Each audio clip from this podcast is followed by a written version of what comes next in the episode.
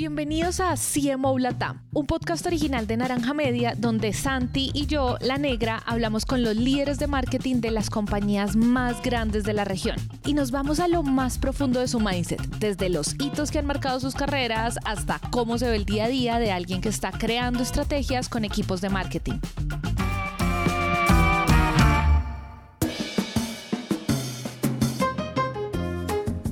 El episodio de hoy hablamos con Alejandra Javela, gerente regional de Trade Marketing de Pintuco. Y oigan, tengo que confesarles que al principio de la conversación, ya se van a dar cuenta, teníamos una idea muy general del trade marketing. Tal vez la idea que tenemos la mayoría y es que únicamente busca aumentar la visibilidad de la marca en el punto de venta con estrategias como promociones, displays, merchandising, pero al final no está tan actualizado ni en constante cambio como las estrategias de marketing digital, por ejemplo. Pero la verdad es que Alejandra nos convenció que el trade marketing es una gran oportunidad dentro de la estrategia de go-to-market si queremos escuchar mejor a los consumidores, entender e impactar el mercado y por supuesto aumentar nuestras ventas. Entonces, si quieres saber todos los insights y aprendizajes que Alejandra nos compartió sobre su experiencia en trade marketing, quédate a escuchar esta conversación.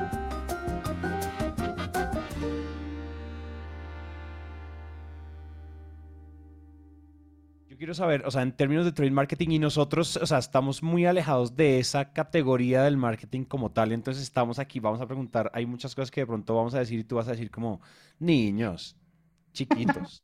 no, ¿qué, les pasó?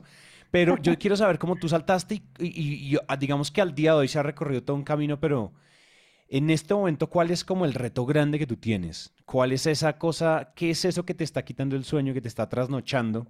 Porque suena como que yo tengo que tener o sea, la disponibilidad del producto, un montón de cosas, las relaciones con los wholesalers, bla, bla, pero de, de repente tú dices, en este momento hay tanta competencia que estoy en esto. Cuéntame un poquito en qué es eso que te Bueno, a, mí me gustaría aclarar un poquito porque a veces cuando uno habla de trade marketing ya ahora es un área como con mayor expansión dentro de las compañías, dentro de las empresas y demás, pero a veces cuando uno le dicen trade marketing, las personas que no conocen muy poquito el tema es como, ah, bueno, marketing, o ah, bueno, sí, POP, ejecución y demás. Creo que un poquito el trade marketing va más allá y trabaja muy de la mano desde las áreas de go-to-market y demás, porque irnos a la parte táctica solamente de la ejecución en punto de venta, el relacionamiento con los retailers y demás, es como desaprovechar ese rol tan grande que tiene el trade marketing en la organización, que va más allá a entender eh, también esa llegada al mercado y cómo articular eso de la mejor manera yo lo llamo es cómo puedo operativizar la estrategia finalmente en el canal en el punto de venta, que es lo que hace trade marketing. Digamos que trade marketing está como en la mitad de la hamburguesa y articula un poquito esa estrategia que te dice marketing particularmente de tus productos o de la marca y tú tienes que coger esa estrategia, digamos que desmenuzarla y la entregar a los equipos comerciales o en campo de la mejor manera y garantizar esa ejecución. Y en ese interín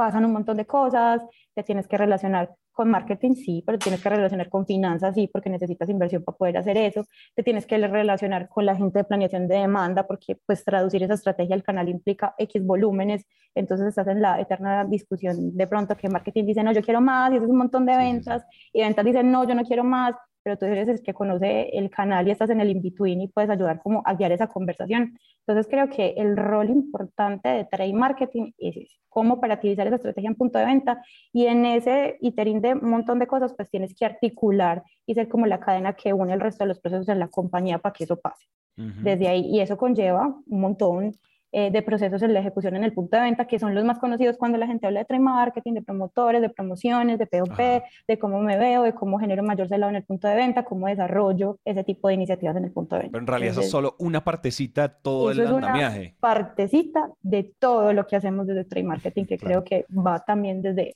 desde cómo tratar de liderar esa estrategia hacia abajo, no solo la ejecución. O sea que debe haber un montón de cosas que te trasnochan, pero ¿hay algo particular? Bueno, hay un montón de cosas que me trasnochan y volviendo a la pregunta que me hiciste. pero me gustó la aclaración, me gustó el paréntesis. Entonces, bueno, en Centroamérica, digamos que yo llego a esta operación hace más o menos tres años, llego en plena pandemia, o sea, me toca el año de pandemia aquí eh, en la operación de Centroamérica, entonces pues fue un año que yo casi que lo borro porque fue un año súper complejo donde no pudimos operar bien y demás. Pero digamos que llego acá y mi mayor reto es obviamente entender el mercado y las posiciones de nosotros como marca en el mercado, porque tú, yo venía con una expertise de Colombia y una manera de llegar al canal diferente y una manera de cómo el mercado se comportaba diferente. Entonces,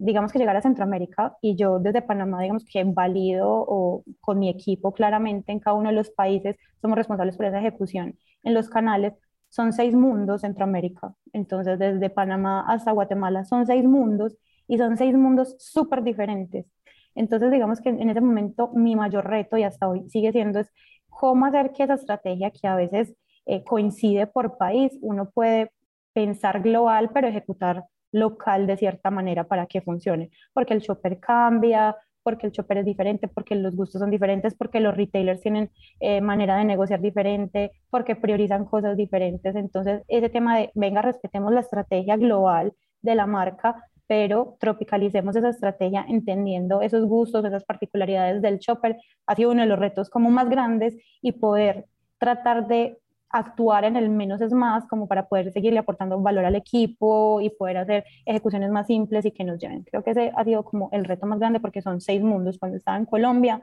digamos que en Colombia somos 52 eh, mundos con las ciudades y demás, pero como idiosincrasia colombianos, algo nos hila, nos une. Eh, es un país súper grande, pero Centroamérica, aunque puede tener en cantidad de personas lo que somos hoy en Colombia, eh, son seis mundos diferentes cada país. Entonces, ese es como uno de los retos más, grandes. Eh, respecto a este reto, ¿has llegado ya como a respuestas de eso que dices? Porque acabas de decir como, pa, panacea apoteósica de reto, pero digamos que uno se puede ir comiendo el ponqué, digamos, cucharada por cucharada. No sé si ya, o sea, si ya has llegado como a respuestas sólidas que estén funcionando, que incluso de pronto gente en otra industria que esté por ahí diga como, oye, eso que le está funcionando a Alejandra me puede funcionar a mí. ¿Has llegado a ciertas respuestas, así sean parciales? a este reto? Yo creo que hay cosas parciales realmente y bueno, esto puede sonar muy cliché, o sea, cuando tú llegas y te dices, bueno, tienes este reto o estos retos, porque digamos que había varios retos cuando, cuando llegó a la operación, eh, particularmente tú llegas con ciertas ideas preconcebidas de, de Colombia, que es como, bueno, yo llegué aquí, entonces en Colombia a mí me funcionó esto y tal cosa y fue súper exitoso, bueno, esto funciona o funciona acá. Entonces, estrellarse, llegar a, seis países a decir, vamos a hacer esto de canal y estrellarse y que no funcione, ya te tumba eh, el paradigma. Entonces pasaron muchas cosas como, necesito hacer esto en la distribución y la distribución en Centroamérica es una cosa absolutamente diferente a una ferretería en Bogotá y entonces fracasé, o sea, hice actividades que yo dije, esto me funcionaba súper bien en Colombia y luego aquí, nada, o sea, eso no se vendió, perdimos parte de la inversión y demás, entonces digamos que la, el, el, aprendizaje más importante es escuchar, conversar con los que saben. Entonces tú puedes tener claro el camino o la estrategia, pero escuchar al equipo y escuchar a las personas que están en el día, el día en el país y a ver y a veces no dejar como que el ego te nuble la empatía es lo más importante, porque finalmente es escuchar al chopper del país, escuchar a tu equipo en el país, escuchar a ventas en el país para poder tropicalizar esa estrategia. Eso suena muy cliché y de todo, pero a veces cuando llegas con cosas preconcebidas y demás, tú dices, no, de pronto por ahí es, seguramente aquí no lo habían visto, por ahí es, por ahí es. No, por ahí no es. Escuchar, sí, uno, cree que es un corte de como si esto fuera cortar galletas con el mismo molde en todo, en toda Latinoamérica y en realidad no, uno tiene que igual ser como muy, ¿cómo es que es el, acrónimo que dicen? local, global y local, como pensamiento global, local, esa. Entonces, creo que local. Piensa global y actúa local. Yo, yo te quería preguntar algo a propósito de eso, porque justo había notado, me, me daba mucha curiosidad ese, no sé, creo que en el marketing digital, cuando se habla de escuchar, de analizar datos y demás, a mi parecer suena hasta un poco más fácil comparado con trade, porque siento que igual hay muchas herramientas digitales que te agrupan las cosas, ¿no? Como cómo es el perfil de la gente y cómo navega y cuándo se te va y en qué página llegaron, en qué página los perdiste, un montón de información. Pero entonces eh, me da curiosidad cómo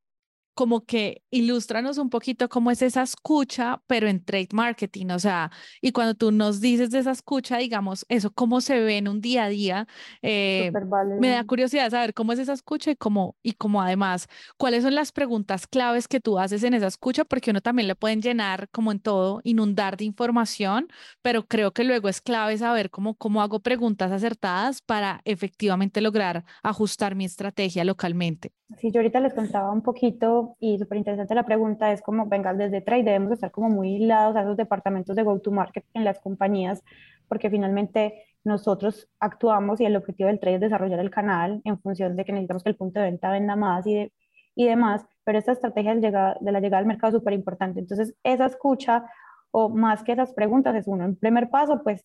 en mi caso, cuando llegué a la operación, era escuchar particularmente al equipo. Dos, salir al mercado. O sea, desde Trade creo que es fundamental el conocimiento del chopper, entonces salir al mercado y entender cómo compra el chopper, con qué frecuencia compra el chopper, a veces el mismo chopper es el consumidor. Entonces, entender esos intereses del chopper es una categoría súper diferente a masivo, pues masivo es un día a día corriendo, nosotros tenemos una frecuencia de recompra de dos años, un año y medio, entonces también es entender esos disparadores de la categoría de por qué pintas, es emocional, a veces es transaccional, porque es un contratista, ese mismo chopper, entonces eso también ya digamos que me detona estrategias diferentes en los canales y yo actúo en mi canal propio de tiendas propias y sé que el 70% de, lo que de los que me compran son contratistas, pues debo tener un actuar diferente al 20% donde si me compra más consumidor final, tipo ama de casa o especialista para pintar, pero que no es contratista. Entonces, esas preguntas se derivan obviamente muy desde el entendimiento de los canales en que actuamos.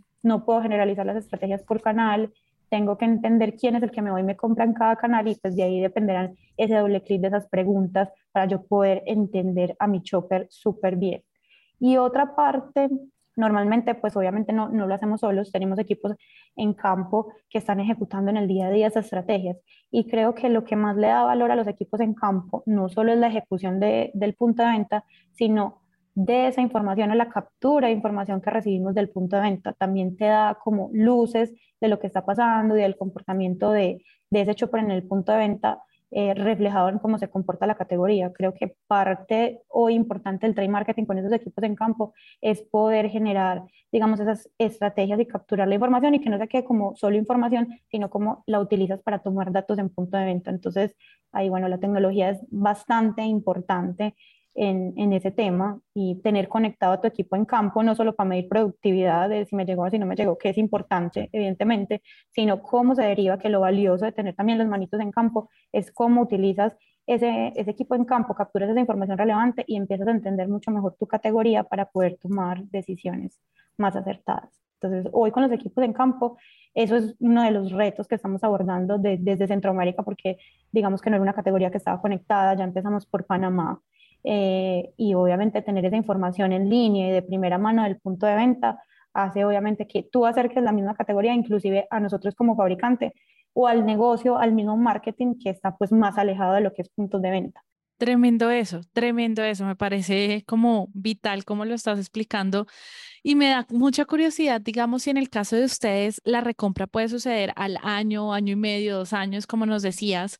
mm, y no sé si eso cae dentro del campo de las cosas que tú haces o cae dentro de eh, marketing, digamos que más general, pero entonces, ¿cómo mantienen esa relación? Porque yo siento que cuando uno tiene clientes que la recompra es tan a largo plazo, casi que incluso generar una recordación de marca que el cliente venga y cuando vuelva en dos años y se acuerde es de comprarme a mí y no comprarle al de al lado. O sea, no sé, un poco esas, no sé si esas estrategias caen en tu lado, pero ¿cómo es esa, esa parte como de fidelización un poco cuando, cuando están así los ciclos de compra?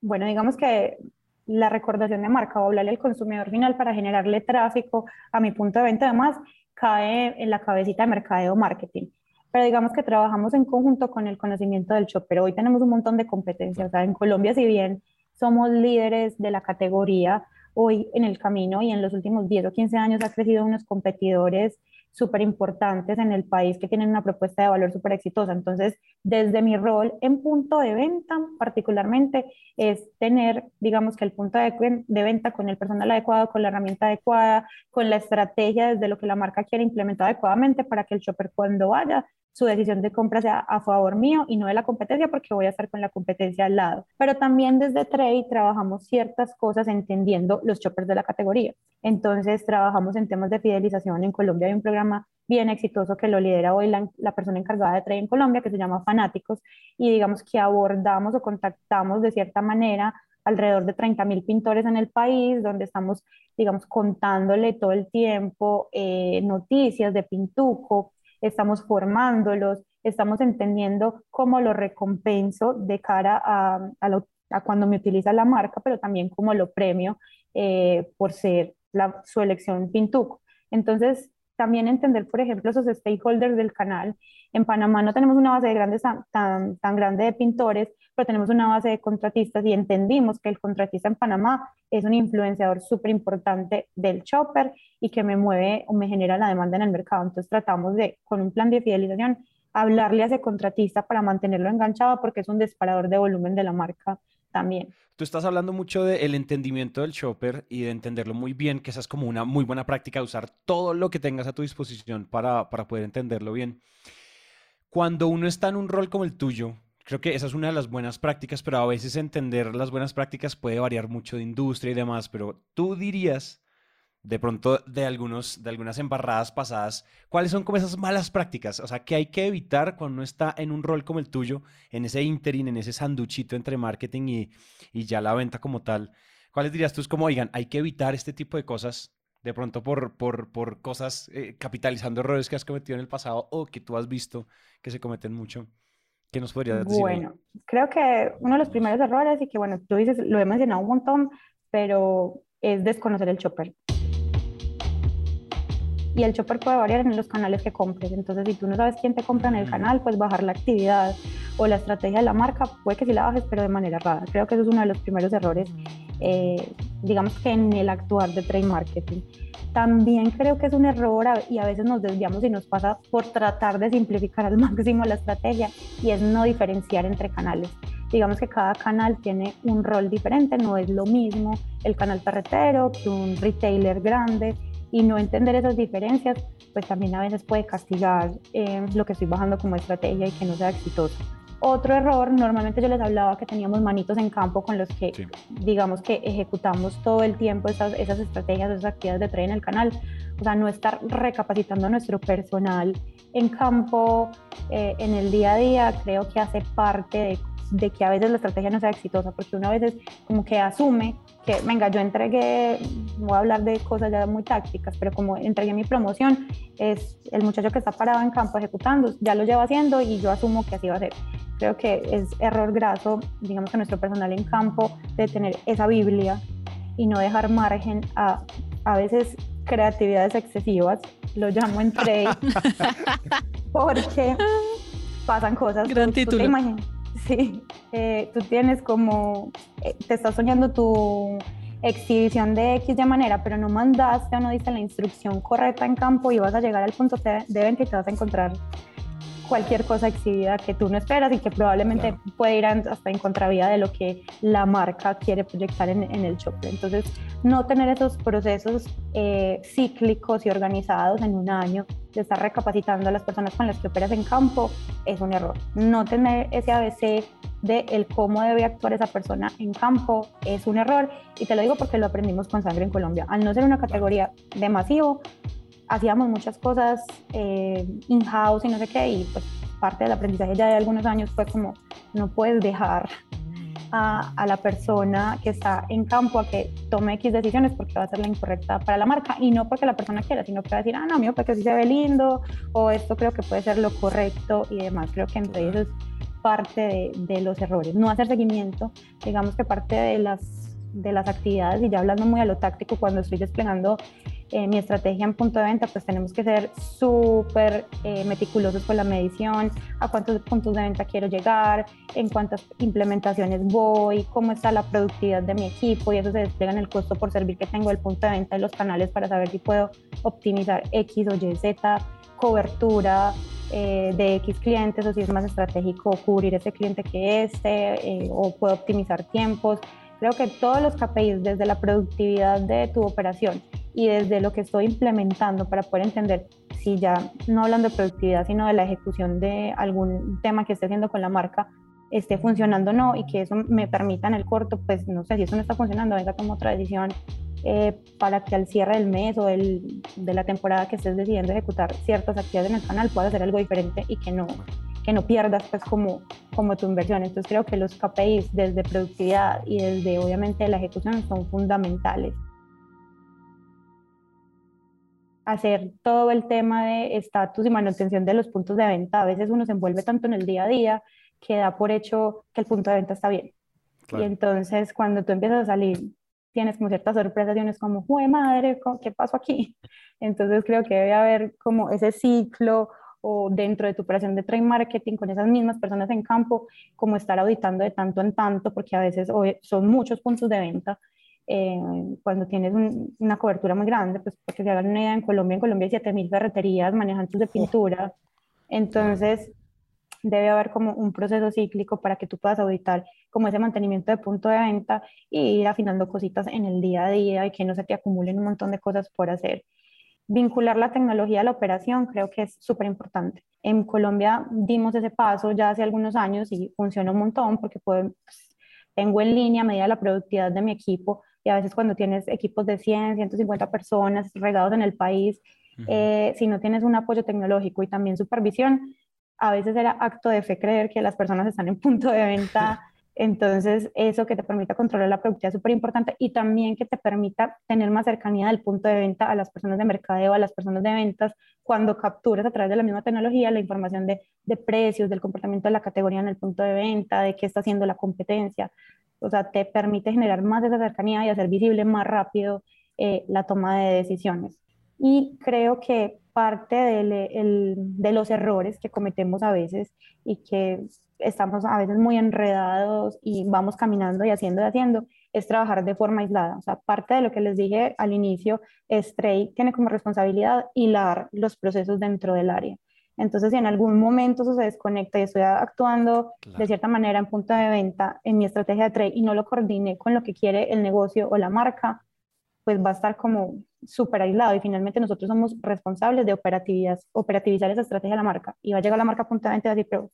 ¿esto qué es? ¿Esto no habla con la marca? O ventas, si no estoy de acuerdo con ventas, va a decir como, no, eso no es viable. Y finalmente ventas es un aliado súper importante dentro de las operaciones de trade porque son partes de las manos ejecutoras. Entonces, actuar de manera aislada, tanto con ventas, con marketing, con finanzas o con la misma cadena de abastecimiento, es un error grave, porque alguna de las fatigas de la ejecución o de la estrategia que vas a bajar al canal, pues no va a estar lo 100% blindada y no puede salir como, como esperas.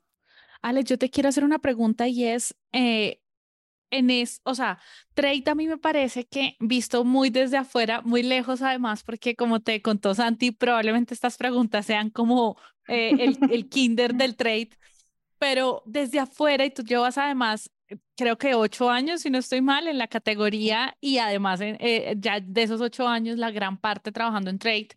Y cuando uno piensa en marketing digital, es como bastante obvio que muchas cosas han cambiado. O sea, como que comenzando pues porque Facebook hace cinco años era algo. Y entonces como que se vuelve bastante obvio esas cosas. Y o, en cambio en trade desde afuera, pareciera que no muchas cosas han cambiado. O sea, como que tú miras y pues hay una cantidad de cosas que hay que tener en cuenta, pero pareciera que no mucho ha cambiado. Yo creo que estoy equivocada, yo creo que muchas cosas sí han cambiado, pero cuéntanos un poquito cuáles han sido como esos principales cargos, o cambios o cómo has visto tú esa evolución del trade marketing a lo largo de todos los años que lo has venido trabajando. ¿Qué ha pasado ahora que no pasaba antes o ese tipo de cosas? Yo creo que, digamos que por lo menos en esta categoría, que es de la que les puedo hablar de mi experiencia en trade, teníamos esa concepción del trade, de la ejecución cuando empezó, y eso no está mal, digamos que fue el primer paso para construir un área de trade relevante dentro de la compañía, pero estaba muy pensada como desde la ejecución en punto de venta, desde la promoción y demás, y como les digo, pues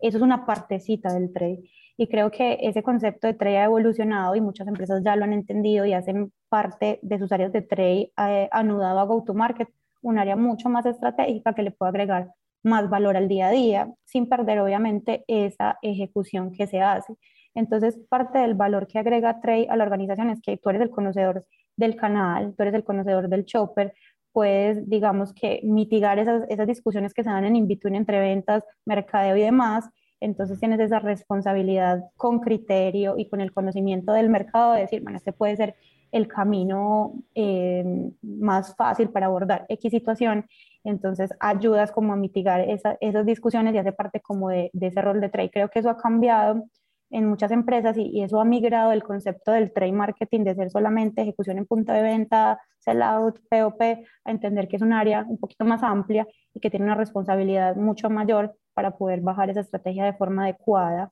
en, en, puntos de venta y no solo eso, pues también cuando ya estamos en procesos de cada año de construcción de la estrategia, el input que le puedas dar a la venta o el input que le puedas dar a la marca desde el conocimiento de los canales, ya son cosas que se traen a la mesa, que están escuchados y que en conjunto puede ser la, digamos que la estrategia relevante para el año siguiente. Entonces creo que es una responsabilidad súper grande la que se tiene también desde el área de trade, desde ese conocimiento del mercado y del go-to-market. Yo tengo una pregunta rara, pero cuando uno quiere, tú dijiste que hay que saber distinguir entre los canales eh, y saber cómo saber que cada uno tiene su propio ADN. Y si, por ejemplo, alguien nos está escuchando y dice como, oigan, yo estoy en proceso de abrir nuevos canales. Cuando uno va a abrir nuevos canales, ¿cuál es como el modus operandi? ¿Cuál es como lo recomendado? Cuando tú abres un nuevo canal, ¿por dónde empiezas? ¿Qué es lo que deberías hacer al comienzo? ¿Qué deberías hacer después de tercero, de cuarto, de quinto? Como, ¿Cuál es ese paso a paso? Porque finalmente abrir canales no es simplemente abrirlos y ya, sino entender que cada uno tiene su propio ADN. ¿Qué nos podrías decir por ahí? Yo creo que no hay fórmula secreta y parte del entendimiento de la categoría donde estás y cómo actúan esa categoría o cómo actúan, digamos que empresas parecidas a esa categoría, como para entender qué oportunidades tienes. En Colombia, por lo menos, no sé, el 60% de la venta se hace en ferreterías, pero no en venta directa, sino a través de distribuidores. Entonces, digamos que si quieres, em, si tienes una marca de pintura y quieres llegar de manera exitosa al shopper, al consumidor, vas a tener que estar en el canal ferretero eh, definitivamente. Pero si quieres estar en el retail, pues tienes que entender cuál es el retail, el que quieres jugar. Normalmente el retail también es una ventana para tu producto. Entonces, entender las exigencias del retail y demás y las oportunidades. En algún momento en Colombia tuvimos por allá un proyecto donde decíamos, no, ¿será que los supermercados serán un buen camino para pinturas y entendiendo lo que eran supermercados en otras geografías? Y bueno, hicimos el ensayo, validamos y definitivamente, aunque teníamos ganas, el chopper colombiano no compra pintura en un supermercado. Entonces, pero es muy gracioso porque en Panamá, por ejemplo, sí, o sea, cuando yo llegué a Panamá, eh, y me dijeron, Panamá, al contrario de Colombia, el 60% de su venta retailer, o sea, son grandes superficies los que venden la mayoría del volumen. A mí me decían, los supermercados venden pintura, y yo me parecía como que es súper raro porque eso no pasa en Colombia. Entonces, en, en, en Panamá, tú ves a alguien en el carrito del súper con leche, verduras y el tarro de pintura. Y pesa un montón eh, de la venta y sobre todo en temporada. Entonces, creo que hace parte también de entender cómo el mercado, la idiosincrasia del mercado donde vas a actuar y poder entender esas oportunidades que representa, porque no todos los mercados son iguales. En Colombia, mira que quisimos hacer el ejercicio de supermercados, el chofer colombiano definitivamente no asocia pintura en un supermercado. Seguramente a futuro podrá ser alguna oportunidad, pero no, o sea, la idiosincrasia colombiana, el chofer colombiano no asocia como voy a ir al súper a comprar el tarro de pintura. Vea pues, Qué bárbaro pues. eso. Y lo peor es que ahora que lo pienso, a mí sí me hace algo de sentido y sería delicioso no tener que ir a una ferretería solo por la pintura cuando uno de pronto solo quiere como cambiar una pared. Ahora que lo pienso. O sea, uno de pues, final tipo ama de casa pues, sería, sería, un éxito en Colombia. Es como, ya compré verduras, vengas algo de esto de una vez. Sí, claro. sería la facilidad de la vida. Pero bueno, no, el, el, el comprador colombiano asocia mucho la compra de pinturas a ir a la ferretería a la vuelta de la casa o pasar la calle y comprar su tarro de pintura ahí, o en su efecto, venga, voy a una gran superficie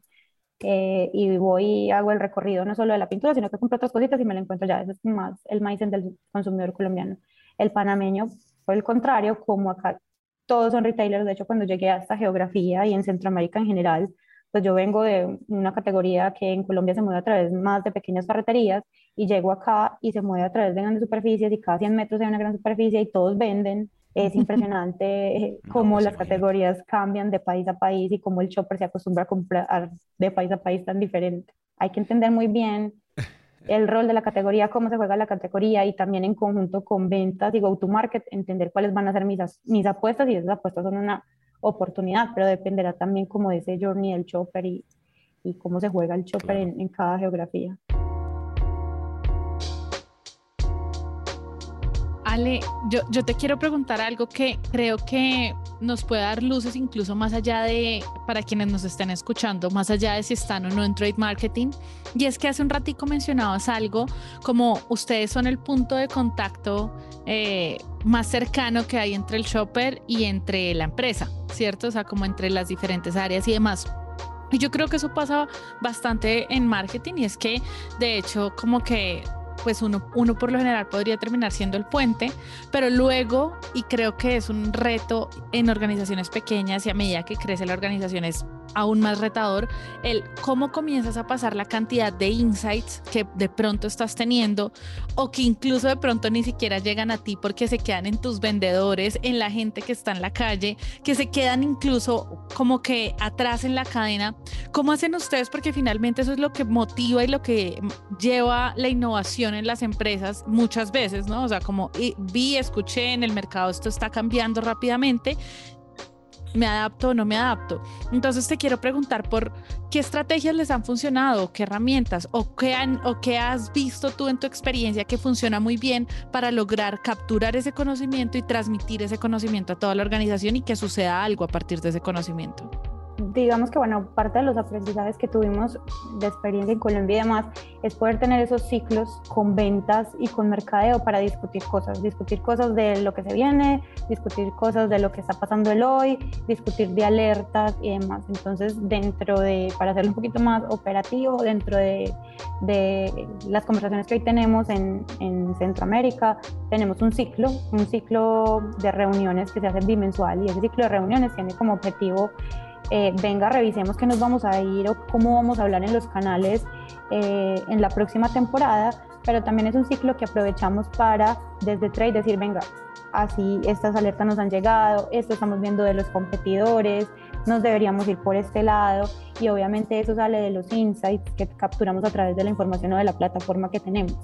pero no, no solo ese ciclo se hace cada dos meses, sino que obviamente en el ITERIN con los equipos de mercadeo pues tenemos también un día a día y con ventas más frecuentes, entonces si tenemos alertas obviamente mucho más relevantes, urgentes, pues tener esas conversaciones anticipadas definitivamente son necesarios para poder hacer cosas diferentes o blindarnos de alguna amenaza de la competencia o demás. Pero digamos que si hay un ciclo organizado y adicional desde Trade, pues tratamos de eh, optimizar esa información en el mes a mes y no esperar el ciclo y se las compartimos al negocio. Entonces, cuando el negocio ya tiene algunas dudas o algo, pues nos levantan la mano y generamos esos, esas conversaciones adicionales necesarias, pero desde trae esa captura de información del punto de venta eh, en el día a día, mensualmente generamos digamos que esas alertas a través de un reporte y demás que nos permitan abrir la conversación futura de bimensual que les conté o conversaciones anticipadas porque hay una amenaza o porque hay una necesidad urgente o porque el negocio necesita hacer un lanzamiento, lo que sea y demás. Entonces, bueno, es estar abierto a las conversaciones y también tratar de ser eh, proactivo con las alertas que te llegan del mercado eh, para entregarlas a los negocios de manera oportuna.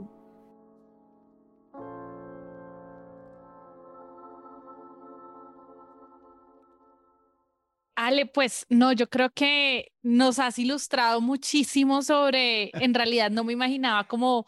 gracias por esa primera definición que nos diste de cómo ustedes son ese punto de conexión, porque eso ya de por sí nos ilustró muchísimo en entender mejor trade. Y pues yo creo que la, la pregunta que quisiera hacerte para cerrar es un poco como, ¿cuál es ese aprendizaje o esa lección que quizás nos pudiéramos... Eh, no sé, llevar más allá del trade o también de pronto si es como de, a veces uno tiene una estrategia que pensó que iba a ser súper ganadora y fue de pronto un fracaso enorme, pero que dejó algún aprendizaje puntual interesante. Entonces, no sé si, si nos quieres compartir alguna de estas cosas que de pronto haya sucedido, no haya salido tan bien y qué aprendizaje les dejó, pues creo que sería una buena forma para también aprovechar un poco como esa experiencia que tú tienes. Yo creo que, bueno, lo que les había contado ahorita, hay que estar abierto a entender esas particularidades del show, pero de los canales, pero una experiencia que tuve muy particular en Colombia cuando recién estaba en el área de trade, eh, donde probablemente tenía más posibilidades de embarrarla, porque apenas estaba aprendiendo y no sabía mucho, me habían entregado el canal Mostradores para darles un poquito el contexto. Ese canal Mostradores eran como ferreteros, eh, un poquito más grandes que los ferreteros de barrio, donde pues vendían un volumen interesante de pintura, pero para mí eran los ferreteros. Y nosotros tenemos muchas líneas de negocio, o sea, tenemos líneas arquitectónicas donde vendemos lo que habitualmente la gente conoce, que es, bueno, con lo que pinta su habitación y demás, pero también vendemos pintura automotriz. Eh, y esos ferreteros vendían pintura automotriz, pero yo en mi cabeza, mm, digamos que para mí era un ferretero más vendiendo pintura automotriz y el negocio automotriz en ese momento estaba, o sea, no era un buen momento, el volumen caía y nada, pero no logramos entender qué pasaba con el negocio automotriz y se movía a través de ese canal particularmente. Entonces, para mí, como era una bolsa de ferreteros, pues de cierta manera yo los trataba igual desde las activaciones, desde la estrategia que bajábamos y demás. Después de entender, ir a un ferretero automotriz, entender cómo se mueve el negocio automotriz, entendimos que obviamente los stakeholders del canal son súper importantes y dentro de ese ferretero automotriz hay un señor que se llama colorista y es el que prepara la pintura automotriz. Y es un influenciador súper grande para, tomar la, para que el dueño del punto de venta tome la decisión de qué marca comprar. Porque el colorista automotriz es así como el duro del negocio automotriz, porque en tintar pintura automotriz es supremamente complicado. Entonces el ferretero se casa con su colorista durante mil años y se le va casi que se acaba el negocio. Entonces empezamos a abordar a esos ferreteros de manera diferente. Ah, es que tienen un señor que se llama colorista, entonces hay que hablarle al colorista. Ah, es que la venta de color automotriz es supremamente diferente a la venta arquitectónico y tengo que favorecer X y yo, o Y, Z portafolio. Ah, es que estos señores no pagan igual a los, que a los otros, es un canal que paga diferente. Entonces empezamos como a abordar todas esas, aristas y, y, en su momento creamos un plan que se llamaba como Aliados Autos y wow, funcionó un montón, pero era simplemente entienda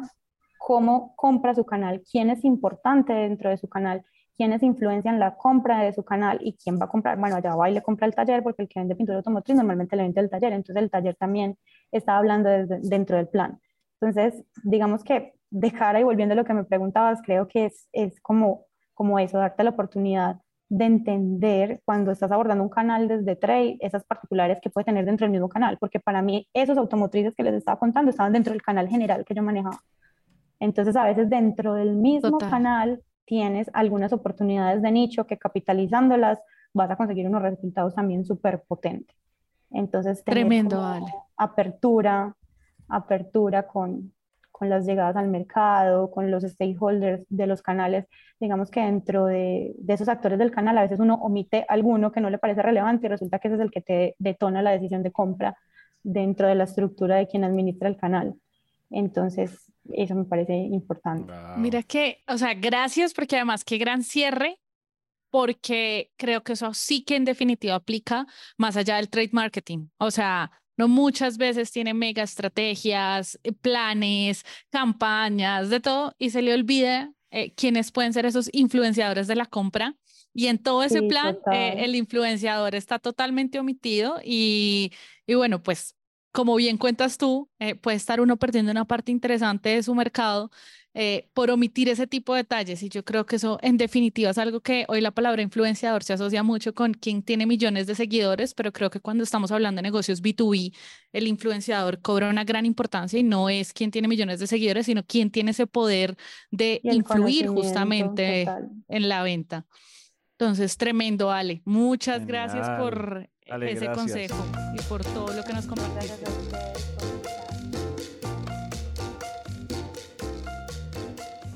Le agradecemos a Ale por su tiempo y sobre todo por ayudarnos a entender una cara del marketing que no habíamos explorado hasta el momento en CMO Latam. Recuerden que este es un podcast original de Naranja Media en el que también queremos mantener la conversación viva con ustedes. Así que pueden escribirnos por nuestras redes arroba naranja media o por WhatsApp al más 57 317 316 9196. Si les gustó este episodio, pueden suscribirse, darnos 5 estrellas, dejar una reseña o si sienten que podemos mejorar, también escríbanos. En serio, queremos escucharlos. La producción de este episodio estuvo a cargo de Oriana Bosa, edición por Ana María Ochoa, booking por Catherine Sánchez y diseño de sonido a cargo de Alejandro Rincón. Yo soy La Negra y nos vemos muy pronto.